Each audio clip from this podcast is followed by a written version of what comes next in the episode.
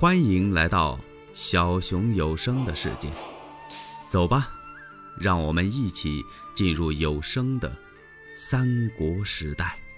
曹孟德水淹下邳，吕布因借酒错打了侯成，侯成、宋宪、魏续几个人定了个计，就把赤兔马给送到曹营去了。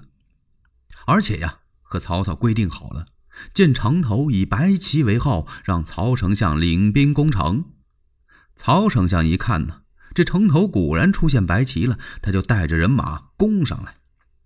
当时可把吕布给惊坏了，他亲自提戟跑上城楼，由打清晨一直打到了中午，曹兵这才暂且退去。吕布这才缓了一口气，他太累了，坐在城楼上的椅子上打了这么个盹儿。就这一打盹的功夫，人家先把他的画戟给他偷走了，随后用十几条绳索把吕布给捆起来了。哎呦，吕布醒过来了，醒过来一看动不了，他喊手下亲兵：“快来给我松绑！”那清兵往前这么一近身呐，宋宪、魏续叽咔啦一顿刀剑就把吕布的清兵给杀散了。然后宋宪就冲着城下边喊：“吕布已经被捉。”可城下的曹兵不信呢。刚才咱们看吕布还是提戟在城头督战，这怎么一会儿就被捉了呢？大将夏侯渊勒住战马，往城上一看，他没领着兵往上攻。宋宪、魏续着急了，这城头上就他们俩人呐，好多都是吕布的人呐。要有一个过来快的，噌楞一下，吕布绳索给解开，那我们俩就全完了。这可怎么办呢？宋宪这么一着急，急中生智。对了，我把画戟扔下去，大概下边就信了。他让魏续啊看住吕布，然后自己使了平生的力气，当啷呲啦，把方天画戟由城头上给扔下来了。夏侯渊一看画戟，哦，吕布确实被拿了。他才把令旗这么一摆，大队人马一声杀，呜就杀进城来了。杀得吕布手下那些军校四散奔逃啊！这时候高顺和张辽困在南门那儿出不来了，也让人家给活捉了。陈宫跟高顺、张辽联系也联系不上，也不知道吕布这边怎么样。一看这城中眨眼的功夫都是曹兵了，他赶忙从东门走，让许褚把陈宫给捉住了。这个时候，夏侯渊才接曹丞相进城。曹操一进城来，先贴出布告去安民，使黎民勿扰，然后把围困下邳的水撤了。他这才带着刘备来到下邳南关白门楼。白门楼上正居中一把大椅，那是给曹丞相准备的。丞相吩咐，在自己身边准备一把椅子，让刘备坐到那儿。他把文武全都带到白门楼来了，在两厢站立。关羽、张飞在刘备两侧垂手一战，好威风。曹操这才吩咐把吕布被擒的这一干人全都带到这儿来。这吕布太可怜了，他身高一丈多呀，可以说是猛一头炸一背的汉子。现在这叫十几条绳索给捆的，是筋酸骨痛。嘿呦，那样子难看呢，快成了五月的粽子了。吕布嚷嚷啊！别捆得这么狠吧！你你们得给我松开点啊！曹操冷笑一声：“哼，伏虎焉能不紧啊？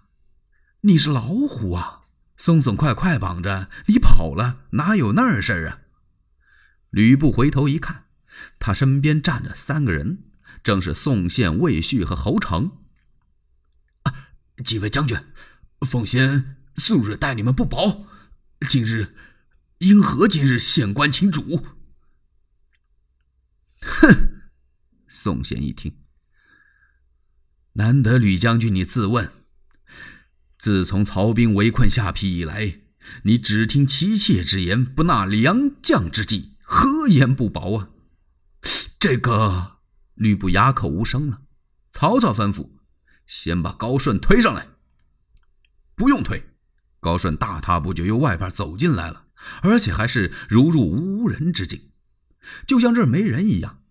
他往曹丞相跟前一站，上下打量了曹操，随后瞅了瞅魏续、宋宪、侯成。他撇了撇嘴，很蔑视，又看了一眼吕布，然后他昂首往那儿一站：“备秦之将，通上你的名儿来。”高顺又看了看曹操，叭一甩脸，还是没搭理他。我来问你，你可有话讲啊？高顺还没言语，哼，这无声胜有声啊！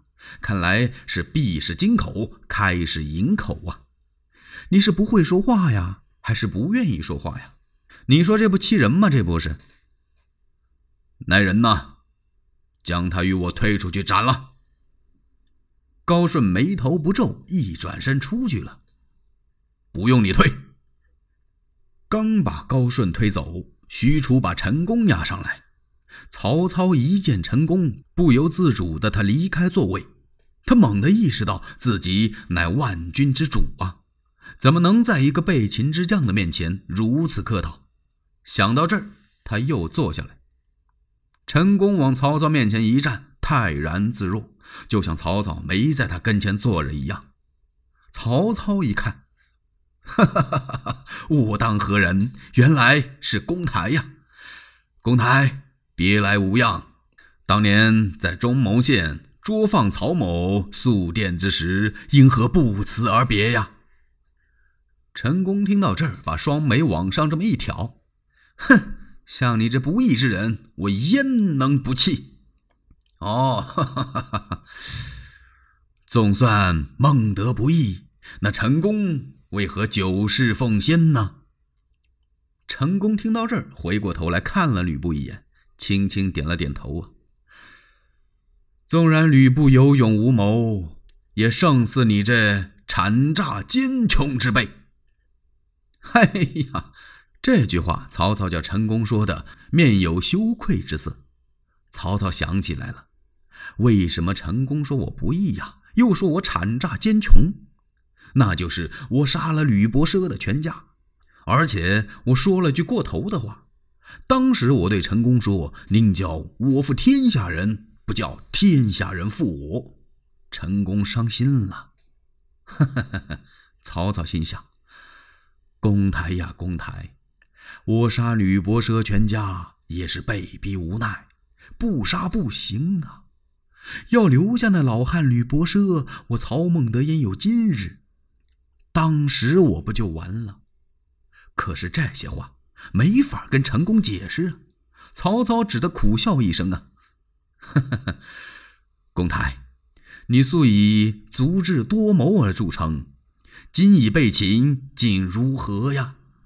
你不是说你本事不小吗？可今儿你让我把你给抓住了，你怎么办呢？成功听到这儿，回头看了吕布一眼，他心里叹了一口气：“唉，恨此人不从我言呐！若听公台之计，我未必遭擒。”曹操点点头：“这话说的对。”不管怎么说，今日之事当如何吧？有什么可说的？为臣不忠，为子不孝，死自甘心呐！曹操把眉头一皱：“如果说我把公台里杀了，那你的老母妻子可怎么办呢？”哼！陈宫听到这儿，哼了一声。以孝治天下者，不杀人之亲人；使仁政于天下者，不灭人之子孙。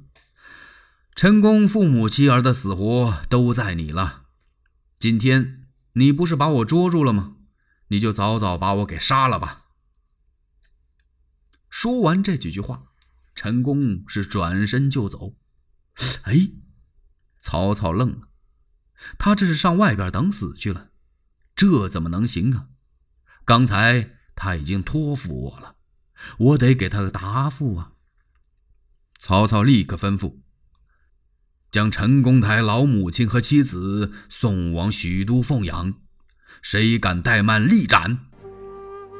欲知后事如何，且听下回分解。